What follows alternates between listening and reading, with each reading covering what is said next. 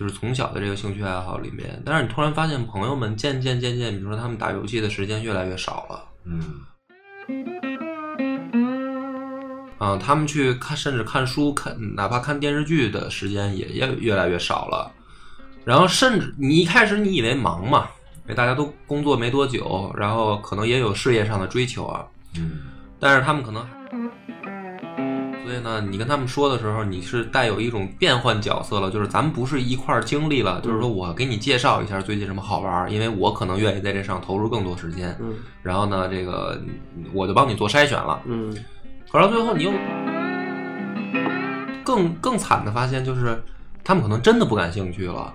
嗯。就是你再怎么推荐，再怎么安利的时候，甚至他们最后就就就觉得，就是说，呃呃，就你得祝福他们，因为什么呢？人家有不同的，就是人家长大了，咱没长大而已。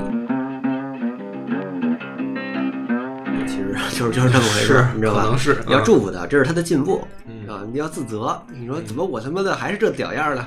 是吧？是是吧？是吧嗯？我说啊，但是这个也有好处，就是这种就是艺术家生涯？嗯艺术家生涯就是这样的。但这个世界上就是走愿意走艺术家生涯的人是凤毛麟角。